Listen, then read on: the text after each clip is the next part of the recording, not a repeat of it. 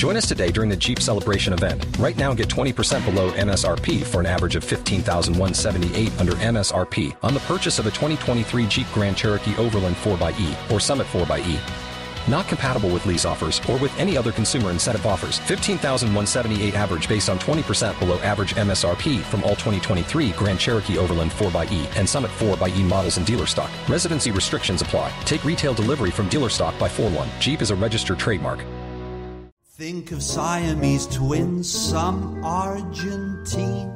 El Ring Café fue una cafetería de Viena de principios del siglo XX, donde entrenadores y amantes del fútbol profundizaron sobre aquello que los apasionaba. Hoy lo recuperamos para todos vosotros. Romantic sponges, they say, do it. Oysters down in Oyster Bay, do it. Let's do it.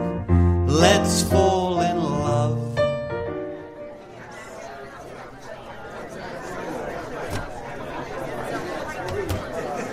Muy buenas, Cristian, ¿cómo estás? Muy buena, Miguel. Pues mira, pues deseando tomar este café contigo porque creo que hoy no lo vamos a pasar bien. Fíjate lo que digo. Nos lo vamos a pasar bien, exactamente. Eh, bueno, preparados para otro café, eh, como siempre, en, en nuestra mesita, Cristian.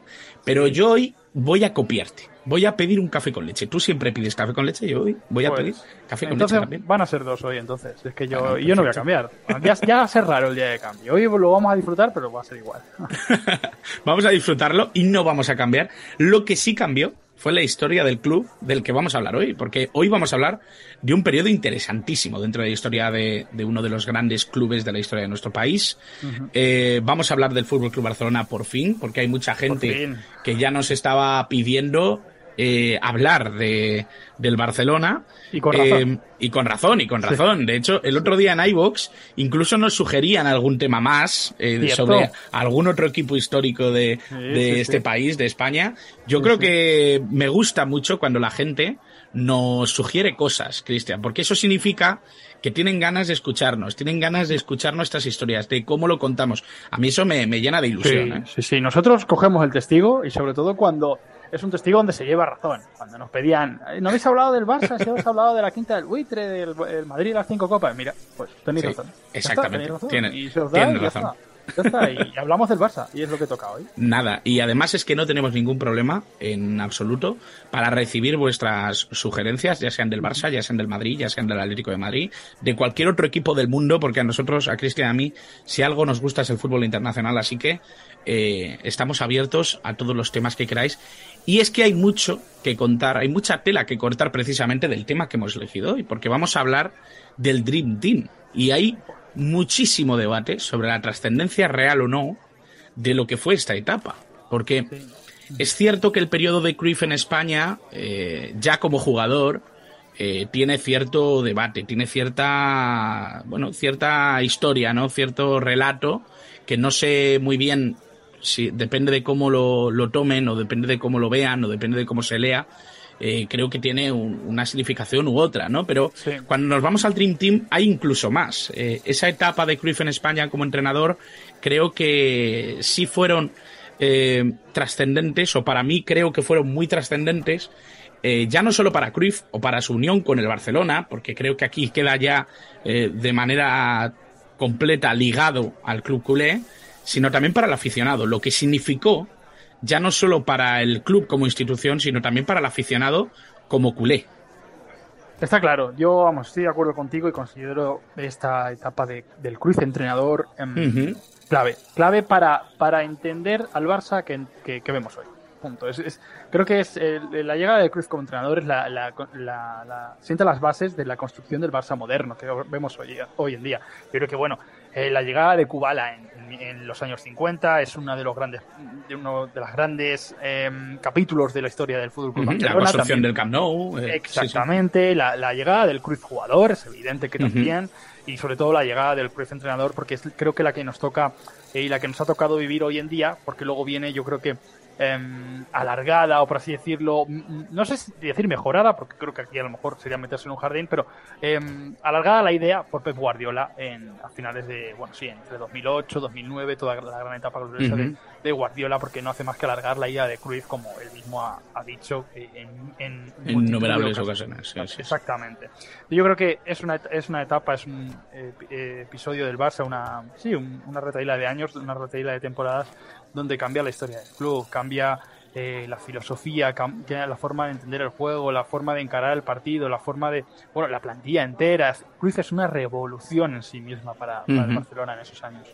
Hay, hay que entender que, que, bueno, ya la revolución que significó en los años 70 eh, fichar a un jugador de las características de Cruyff, un futbolista eh, completísimo, un futbolista básico en la historia del fútbol, un futbolista que yo creo que hay que situar muy arriba en la, en la escala de grandes futbolistas de la historia. Eh, ya significó un, un gran apartado eh, para el Barcelona, pero su llegada como técnico yo creo que reavivó la llama de, del club que quizá había llegado a muchas cotas altísimas en el terreno futbolístico, pero que no había terminado de tocar la gloria en el apartado internacional, en el apartado europeo, porque es verdad que, que en ese sentido creo que es la asignatura pendiente que tuvo este Fútbol Club Barcelona y precisamente en los 90, comienzos de los 90, lo consiguió de la mano de Johan Cruyff, que había llegado pocos años antes, que ya había conquistado, de hecho, la Recopa de Europa. Esto es algo que hay que decir también. Y que sí me da la sensación de que, de que mejor que nosotros lo va a explicar un aficionado y, un, y una persona que además no solo lo vivió, sino que además lo ha contado en innumerables ocasiones. Y hoy yo he querido que Jordi, culé de Chamberí, eh, pues nos cuente un poquito su visión sobre lo que fue ese Dream Team, sobre lo que significó para el Fútbol Club Barcelona y sobre lo que significó para él como aficionado, por supuesto, eh, pero también para, para el fútbol y para, y para la gente que seguía al Barcelona en esos años. La llegada de Johan Cruyff a Barcelona en el verano de 1988 supone un incuestionable punto de inflexión en la historia del Barça. Su Dream Team no solo es uno de los equipos más laureados de la historia del club, con aquellas cuatro ligas consecutivas, un hito que todavía no ha igualado ningún otro Barcelona o la llegada de la ansiada Copa de Europa en 1992, además de la recopa de su primera temporada y otras dos finales europeas en el 91 y en el 94. Pero aún así, es casi más importante la impronta que ha dejado en el club, claramente visible 30 años después. En lo deportivo, Cruyff y el suponen, al fin, la estabilidad en un banquillo que había estado dando tumbos de Lucien Muller Rifé, de Kubala Elenio Herrera, de Udola Teca Menotti, de Menei Bolsa Luis Aragonés y también ese Barça triunfán con el que Núñez se presentó como lema su primera victoria electoral diez años antes. Diez años que solo se habían traducido en la solitaria liga del Urruti Testimo y un par de copas del Rey de recopas. El Dream Team de Cruyff supuso el germen de lo que el mundo conoce hoy en día como la identidad futbolística del Barça. Un juego ofensivo, en ocasiones casi temerario, en el que la pelota es el centro de gravedad de todo lo que ocurre en el campo. Un estilo que con posterioridad heredaron y enriquecieron Mangal, pese a ser el día y la noche personalmente con lo que suponía Johan, Rijkaard y sobre todo su gran discípulo, Pep Guardiola, que sublimos esa forma de entender el fútbol. Sin duda, nada de ello hubiera existido sin Cruyff y el Dream Team. Pero es que además, fútbol a un lado, Cruyff tuvo una influencia sociológica innegable. A su llegada, apenas dos años después de la debacle de Sevilla con el Esteagua, se encuentra con un estadio lleno de cemento, al que apenas se acercan 20 o 30 mil personas cada 15 días. El Dream Team lo convirtió en festejos. Aquellas ligas en ganadas en la última jornada, las goleadas europeas y la culminación de los desplazamientos masivos en las cuatro finales continentales que alcanzó, en Berna, Rotterdam, Wembley y Atenas. Y tampoco hemos de olvidar que Johan y su Dream Team son quizá los únicos responsables del cambio de mentalidad de las nuevas generaciones de culé.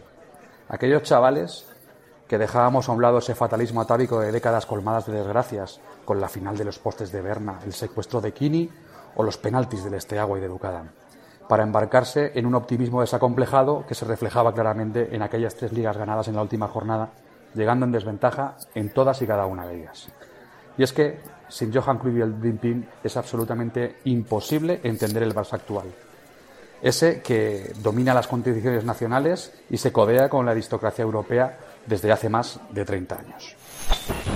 Pues bueno, pues esta es la opinión de, de Jordi. Cristian, es, es muy llamativo porque se, se, me asemeja bastante a lo que a lo que hicimos con Marcelo de la Fuente, un gran amigo que nos estuvo hablando de Nacional y nos estuvo hablando de, de, esa época gloriosa, ¿no? De las Libertadores. Yo creo que al final también hay que hacer sitio a este tipo de, relatos y de cuestiones.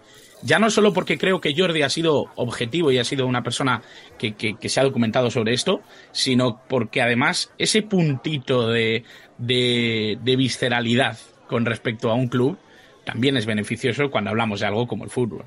Sí, está claro y sobre todo eh, necesario para em, una época que es la que vamos a tratar, que ya lo decimos, que yo creo que eh, vertebra la historia de hoy en día del fútbol del Fútbol Club Barcelona. Una una historia que yo creo que normalmente suele ser norma, eh, porque toda revolución llega después de un momento normalmente bajo, de un momento en el que hay cierta crisis, un momento donde hay cierta necesidad. Y yo creo que el Barça atraviesa momentos difíciles y una situación bastante pesimista, sobre todo después de la final de la Copa de Europa perdida en el 86 en Sevilla contra el Agua de Bucarest.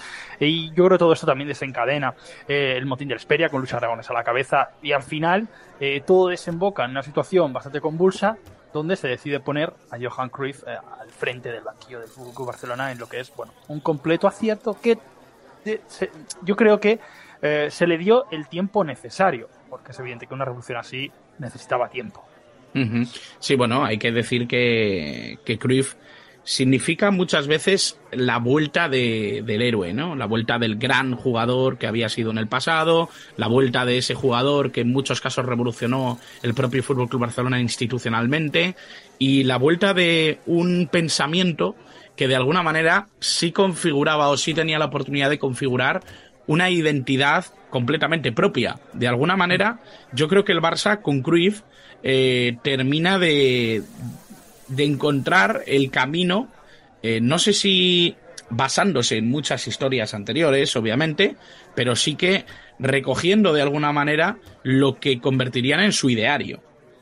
Sí, yo creo que la llegada de Cruz en ese sentido convierte, eh, consigue plasmar su ideario a una nueva plantilla, que es lo que construye, y yo creo que consigue eh, plasmar lo que es la filosofía que actualmente entendemos de Fútbol Barcelona, donde destacan el dominio del balón, el fútbol ofensivo, el, espectáculo. Cruz pone el epílogo, yo creo que una época em, de, una época eh, de cierto nivel futbolístico de algunos jugadores y marca también la llegada de, otros muchos que a, sus, a su mando serán mm, bueno, importantísimos para que este, eh, este Fútbol Club Barcelona levante su primera Copa de Europa. Eh, estamos hablando de que la revolución de la plantilla llega, nada más llegar Cruz, 15 eh, bajas y 16 fichajes. Es decir, Es, una, es una plantilla nueva, básicamente. es que es que es una plantilla totalmente nueva. Llegan los Beriguestán, llegan los Vaqueros, Salinas, Eusebio, y luego también, sobre todo, con muy, mucha, mucha escuela Barça es, esto que sobre todo también comienza también a instalar Cruz,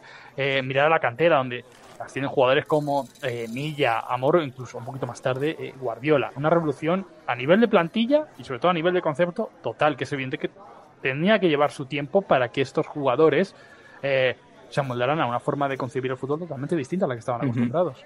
Sí, sí, sí. Yo creo que al final, de hecho, hay algo que a mí me parece interesantísimo y es cómo configura precisamente ese primer año, ¿no? Esa, esa llegada, esa limpia que, que hace dentro del club, ese motín de la Esperia en el que también se ve envuelto de alguna manera.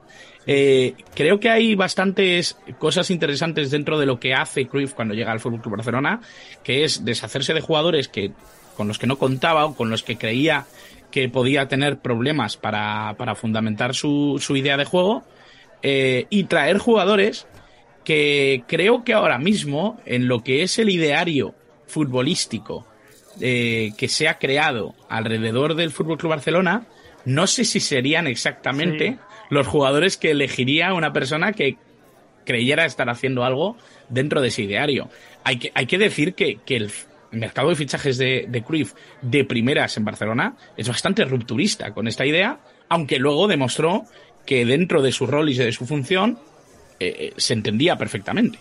Sí, logró adaptar yo creo bastante bien a jugadores que en principio, como tú bien has comentado, en principio no se pensaba que se podrían adaptar a la idea de fútbol que tenía Johan Cruyff, pero al final, eh, y esto habla muy bien, yo creo que del propio del propio técnico eh, neerlandés eh, consigue eh, otorgarles ese rol que tenía preparado para cada uno de ellos y evidentemente casi todos funcionan eh, muy bien o tal y como el, el entrenador eh, eh, le pedía de eh, le, le reclamaba básicamente. En los entrenamientos por ejemplo eh, yo creo que a, a partir de la llegada de Cruyff a, a España eh, se imponen los rondos, es que los famosos rondos de, de- que vemos casi todos los entrenamientos hoy en día eh, los impone Cruyff, implica también a los porteros en la propia salida de balón, Em, el jugar con dos extremos abiertos, algo muy de la escuela Fútbol Club Barcelona, es, es también eh, el sello de, de Johan Cruyff, al igual que también el, el falso nuevo, la defensa de tres, con un eh, centrocampista eh, más libre, por así decirlo. Yo creo que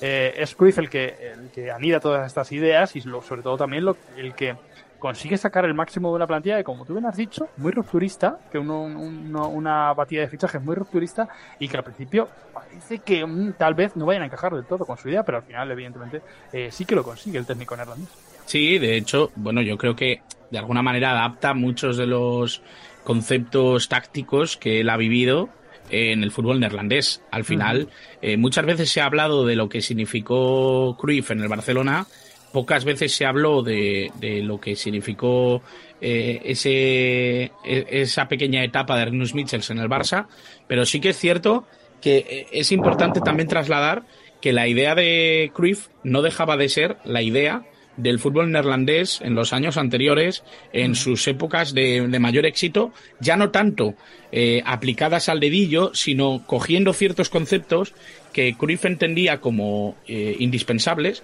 para componer una idea de juego, sobre todo ofensiva, protagonista y que diera una función clara a cada jugador.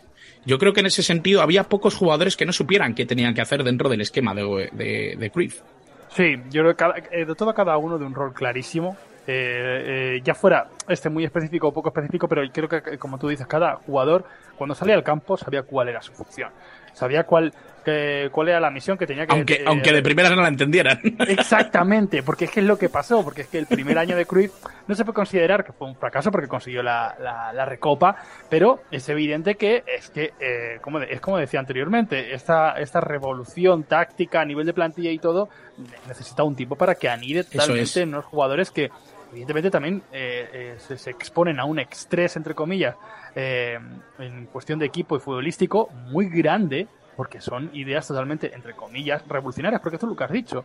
Em, Cruyff, y, y esto es lo que ocurre siempre, o casi siempre, en la, en la evolución futbolística en la historia, lo hemos visto mil millones de veces. Siempre Cruyff se basa en una idea, que es la idea, bueno, de ese fútbol neerlandés de los años 70, pero evidentemente lo adapta a, a lo que era entonces, a los años Ujú. 90. Y a partir de ahí es donde se construye la, la, la filosofía del Fútbol Club Barcelona, que a, a la- a su vez Guardiola luego le daría otra vuelta más, pero la Ujú. esencia sigue siendo la misma. Es- es- eso está claro. Hay que, hay que decir que de donde venía el Barcelona a donde quería ir había un paso bastante grande. No por, no por falta de brillantez, que yo creo que había jugadores muy brillantes dentro de esa plantilla anterior a Cruyff. Eh, estaban los, los Migueli, los Ben Schuster, eh, Gary Lineker, eh, Carrasco incluso, ¿no? Uno de los Sí. grandes jugadores. Eh, yo creo, Víctor Muñoz, ¿no? Un futbolista que yo creo que también está muy olvidado dentro del fútbol español. Eh, pero venían de, de Terry Venables, del propio Luis Aragonés, que estuvo unas cuantas jornadas eh, después de la destitución del inglés. Sí que es interesante decir que al final el cambio era muy drástico y que quizá lo que buscaba eh, Cruyff con esos fichajes de inicio, eh, con Recarte, con Serna, con eh, Eusebio, que ahora hablaremos de, de Eusebio, con Vaquero, Salinas, yo creo que lo que buscaba era una transición eh, quizá no tan drástica a lo Sí. que él buscaba como entrenador. Porque es cierto Sí. que incluso lo intentó con Gary Lineker, metido en banda, cosa que el inglés lo ha, lo ha comentado muchas veces, ¿no? ¿no? No le fue mal dentro de la temporada del Fútbol Club Barcelona, pero de alguna manera no era tan llamativo como cuando le ponían de delantero centro y podía brillar de verdad. Yo creo que muchas veces eso es lo que pasaba con, con las plantillas eh, que manejaba Cruyff. Los jugadores no entendían que no se aprovecharan todas sus cualidades, pero es que Cruyff lo tenía todo en su cabeza, aprovechando cada característica que le parecía interesante o esencial. Sí, yo creo que en ese sentido es lo que tú comentas. Yo creo que la, la revolución de fichajes es tan, es tan drástica porque él de alguna manera eh, quiere, eh, muy entre comillas, jugadores vírgenes, en el sentido de que los quiere moldear eh, de no, no desde el principio, porque es verdad que no son jugadores, muchos de ellos súper jóvenes, pero es verdad que, que, no hayan anidado en la idea del fútbol Barcelona. Querían, eh, eh, Cruz quería eh, desde, desde, el primer momento a jugadores que estuvieran abiertos de mente, en ese sentido, para poder uh -huh. anidar, sobre todo en su, en su perfil futbolístico, una idea totalmente rompedora. Porque yo creo que Cruz también fue consciente de que llegaba en un momento en el que era complicado sobre todo el, el mm, poder gestionar al Barcelona porque la crisis del Barcelona depende mucho, la crisis de resultados del Barcelona depende mucho también de lo que pasa en la capital de España, en el Real Madrid. Y el Real Madrid llega, está con la quinta del buitre. Claro, es que sí. eh, el puente aéreo, por así decirlo, estaba muy desnivelado a favor de a favor del conjunto merengue. Entonces yo creo que la revolución de Cruyff es incluso mayor porque el propio entrenador neerlandés eh, sabe lo que está pasando en la capital y yo creo que necesita un shock tan grande dentro de toda la entidad catalana que, que le lleva a, bueno, a estas cotas en cuanto a, a, a, llevar a cabo tantísima, tantísima revolución en todos los aspectos de, de, del fútbol Barcelona. Hay que entender también eh, la circunstancia de muchos de estos jugadores que hasta este momento no habían visto en España un modelo como el que intenta imponer eh, Johan Cruyff. Claro. Eh, y me voy a esta primera temporada y estamos parándonos tanto en ella porque me parece clave, ¿no? Este, sí. este primera, esta primera idea o esta primera eh, circunstancia.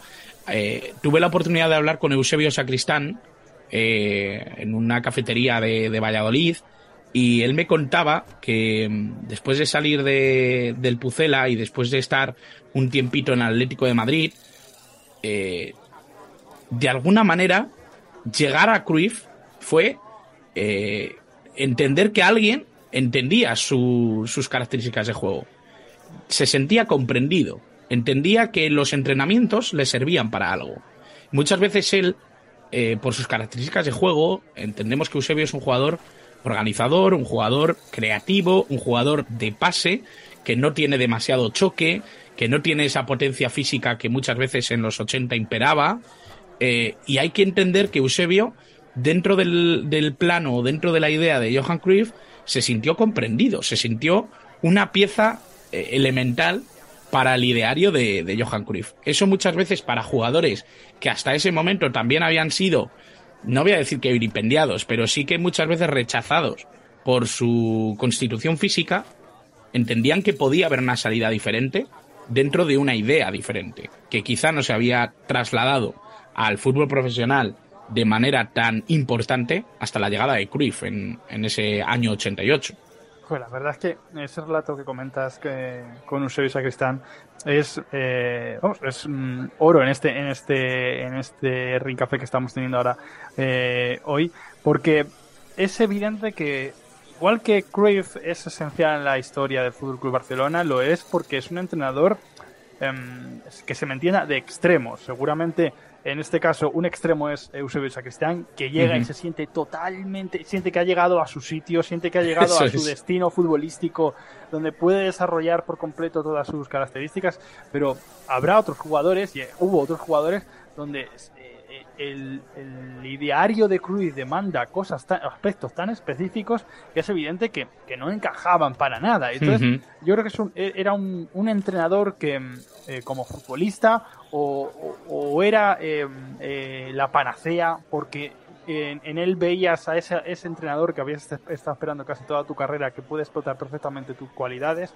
o de alguna manera se convertía en, en un entrenador no odiado evidentemente pero que, que, sentías que con él no podías eh, explotar esa, esas cualidades antes mencionadas uh -huh. sin embargo sí que era muy capaz, lo hemos comentado antes, de a jugadores que en principio no tenían acomodo en su idea táctica, encontrarles una misión clara y de alguna manera volverse esencial dentro de uh -huh. un equipo ganador como fue ese, Barcelona.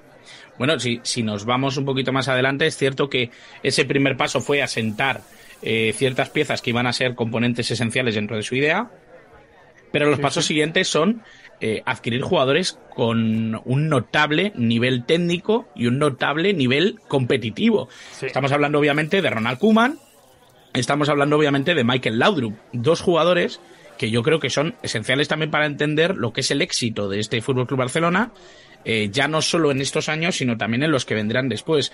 Da la sensación de que eh, una vez asentada más o menos la idea con el plano de trabajo, ya iba a lo estético, a lo que él quería que fuera su, eh, su piedra angular dentro de, del ideario.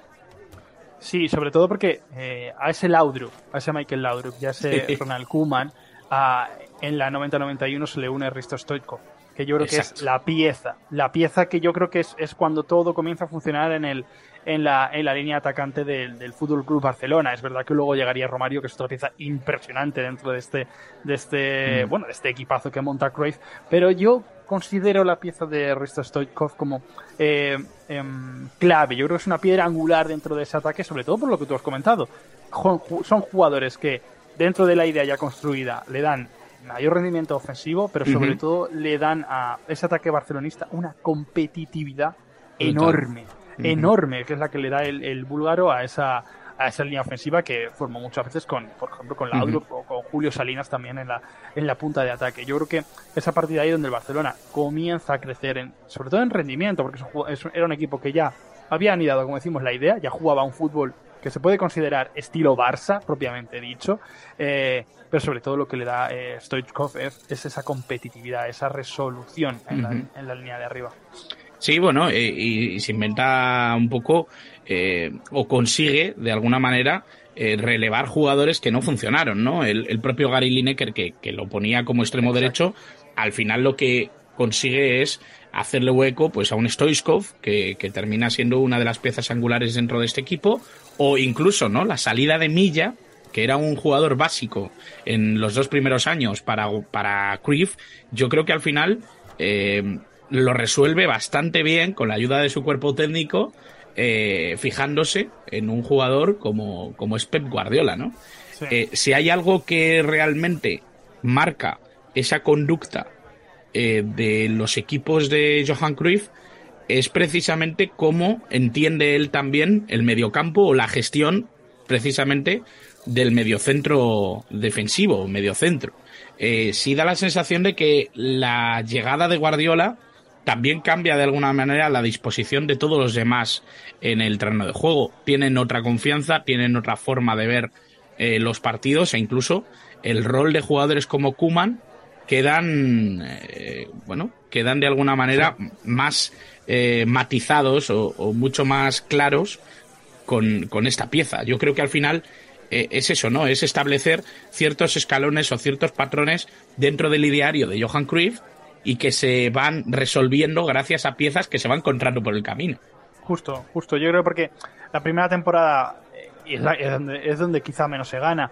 Eh, mm, es la más importante bajo mi punto de vista, que es donde se anida realmente la, filosofía de, de Cruyff. Y luego la siguiente, yo creo que es donde ya se va encontrando lo que, lo que tú dices por el camino, piezas que puede adaptar perfectamente a su, a su ideario, a su idea, a su filosofía, eh, y que además mejora eh, la, la, la, función y los roles de otros jugadores, como por ejemplo la llegada de Guardiola. Eh, cambia ciertamente el concepto eh, sobre el campo, el concepto futbolístico de Ronald Koeman em, y sobre todo reordena, como tú bien has comentado, ese, ese, ese centro del campo donde realmente se cocía todo el fútbol en este en este en este equipo donde todos participaban y donde evidentemente er, era de donde la jugada em, quedaba marcada como jugada clara de gol o una jugada que no iba a llegar a ningún lado. Eh, yo creo que sobre todo son esas dos piezas, las que tú has comentado, y con, con la de eh, Pep Guardiola y sobre todo también con la de, con la de Risto Stoikov, las que yo creo que llevan al Barça a su sublimación, sobre todo en, en Europa, y le, llega, le llevan a conseguir por fin la la orejona.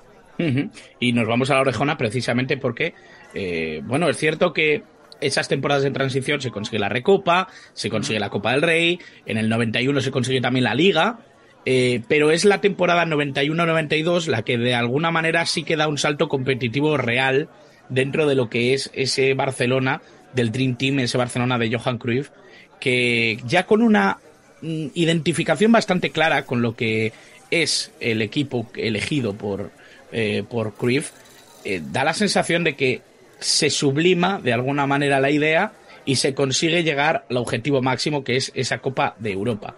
La Copa de Europa para el Barça es una quimera a lo largo de toda su historia. Tú has eh, comentado muy acertadamente que se perdió precisamente eh, esa copa contra el Este Agua, yo creo que una de las más dolorosas probablemente del, del barcelonismo y que más cerca vieron eh, tener, pero da la sensación de que hasta el 92 el Barcelona casi parecía tocado por una maldición estilo Bela Goodman, en la que parecía que, que, que era imposible llegar a, a ganar esta competición. Sí, donde en octavos de final eh, lo vieron más que imposible con el Kaiserslautern. Sí, sí, sí. Y yo creo que es una, es una victoria la que no la quería pasar por alto contra los alemanes, porque es una victoria que yo creo que también vertebra el propio éxito final en la, en la, en la Copa de Europa, porque es se puede establecer el, el símil eh, con el Barça más moderno en 2008, eh, ya era 2009 mejor dicho, con esa victoria en Stamford Bridge con el gol de Iniesta que todos recordamos. Pues yo creo Sí. que esta victoria eh, en Alemania, en Kaiserslautern, eh, fue algo que eh, cambió ese pesimismo a un imperante, creo que dentro de, de las mentes, ya no solo de los aficionados, sino también del- de, la propia entidad blaurana, aunque es verdad, había cambiado por completo tras esa final que hemos comentado contra el Estagua de Bucarest, que pierde en la tanda de penaltis en Sevilla, eh, pero aún seguía, yo creo que ese sentimiento, ese es algo quizá que se comenta también hoy en día intrínseco, ¿no? En la en, en el propio, bueno, no sé, dentro de la propia filosofía del Fútbol Club Barcelona, pero ese pesimismo, ¿no? Ese,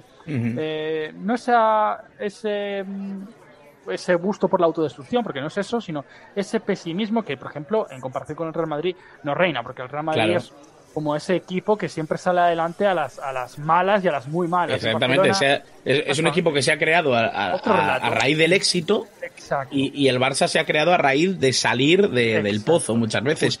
Eh, yo, mira, citando precisamente a los amigos de Stadi Johan y de, y de Jordi Culé de Chamberí, eh, ellos lo llaman el pesimismo atávico culé.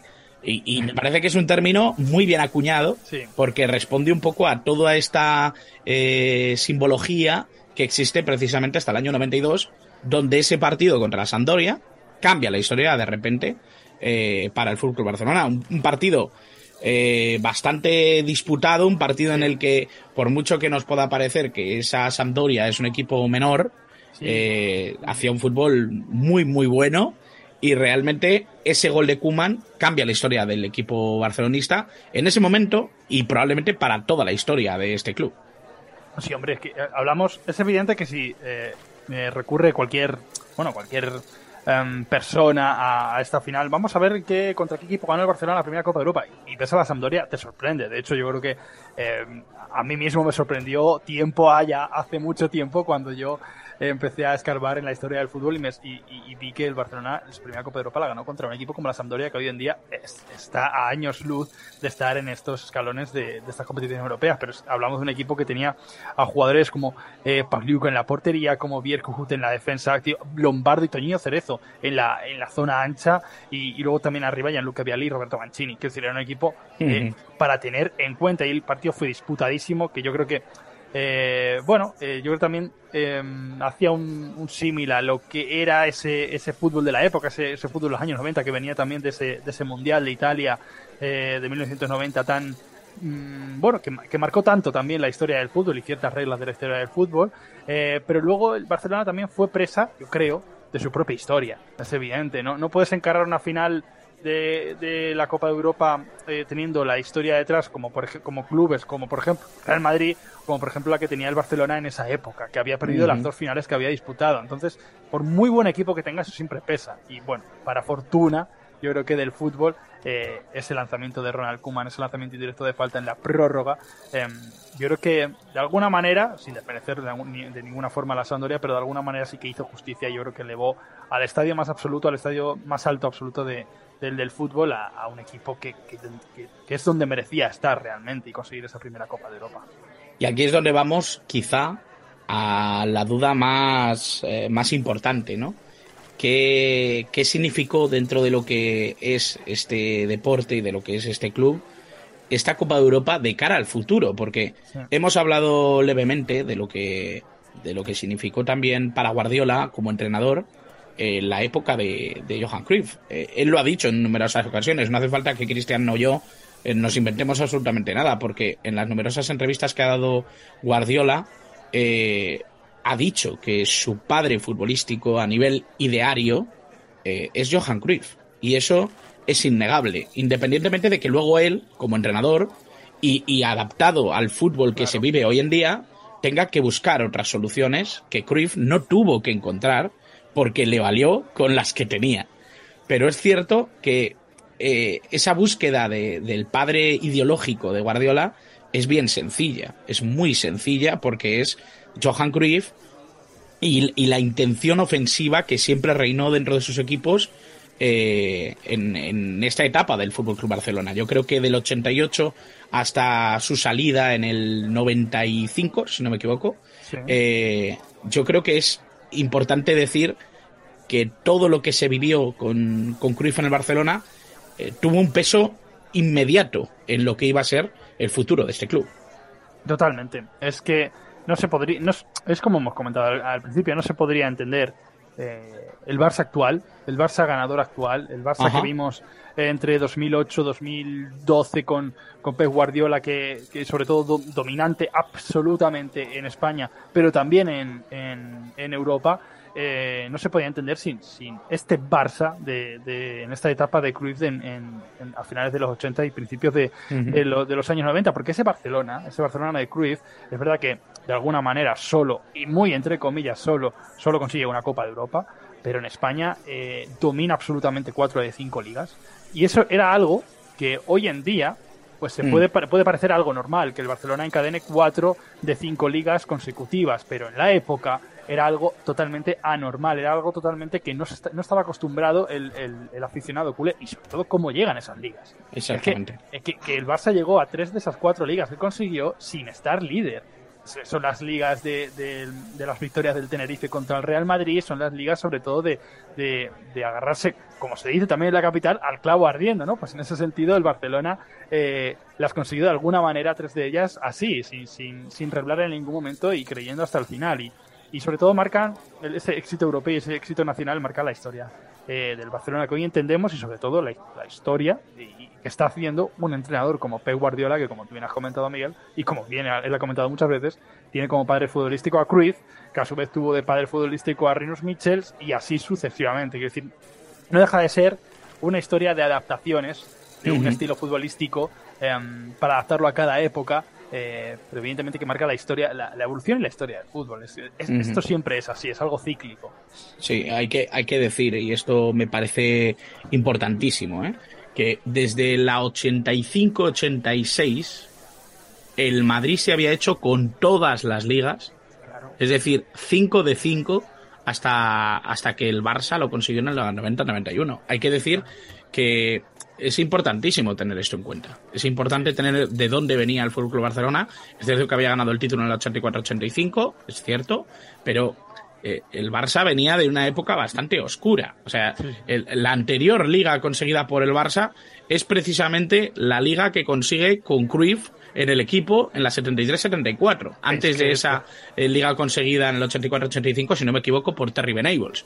Es algo muy llamativo y es algo que se tiene que poner en contexto para entender también el dolor que provocó la marcha de Johan Cruyff del Fútbol Club Barcelona y por por cómo se dio, ¿no? Antes he dicho que era el 95, fue ya la temporada 96, porque prácticamente disputó toda la temporada 95-96. Eh, eh, fue Resach el que le sustituyó en los últimos dos partidos, pero eh, ya se había fichado a Bobby Robson, un entrenador que tengo que decir que admiro profundamente y que nada tuvo que ver en este problema, aunque le metieran de lleno desde la directiva. Pero la sensación que yo tengo es que el dolor de la afición con respecto a lo que significó Cruyff como jugador y después como entrenador, yo creo que también viene por cómo se va, ¿no? Eh, sabiendo de dónde venían y lo que consiguió en estos años 80-90 eh, con el club. Sí, yo creo que es algo, por ejemplo, que Guardiola eh, en su etapa en Barcelona supo gestionar de forma perfecta, con esa rueda de prensa de, me voy porque al final acabaremos haciendo daño, haciéndonos daño, ¿no? En referencia a lo que fuera jugadores, directiva, a, que él ya entendía que se había terminado ese ciclo exitoso suyo en el Fútbol Club Barcelona. Eh, Cruz, en este, en este caso, es verdad que se marchó eh, por la puerta de atrás, una situación eh, muy, muy extraña para un, una persona, una referencia, un, vamos, un ídolo dentro del barcelonismo, del barcelonismo que había cambiado y que cambió por totalmente la, la, historia del equipo. Es evidente que también hay que recalcar que, en la 95-96 salen Kuman, salen Stoichkov, sale Eusebio Sacristán, sale Bristein, llegan canteranos que tampoco llegan a, a, triunfar en ese momento, son terceros en liga y pierden la final de Copa era una situación bastante complicada, pues, pero una, una situación cíclica, como hemos dicho antes, de, eh, que se, se, eh, se, ha repetido muchas veces y se repetirá en la historia del fútbol, de un ciclo que llega a su fin, pero no es un ciclo cualquiera, es evidente. Es el ciclo que ha marcado pues, la historia moderna de, de, de esta entidad. Bueno, pues con este ciclo cumplido y sobre todo con esta charla, creo que muy interesante sobre el fútbol Barcelona, yo creo que tenemos que ir despejando la cafetería, Cristian, porque ya se está haciendo esto largo. Espero que todos los que habéis estado al otro lado hayáis disfrutado de este capítulo, este repaso, un poco por encima de lo que fue este Dream Team del Fútbol Club Barcelona. Y hoy me toca pagar el café a mí. Hoy pago yo los dos cafés con leche, Cristian. Voy a anotarme que el siguiente lo toca pagar yo, pero luego se me olvida. Vale, perfecto. Pues nada, nos vemos en una semana, Cristian. Perfecto, una semana nos vemos, Miguel. Chao.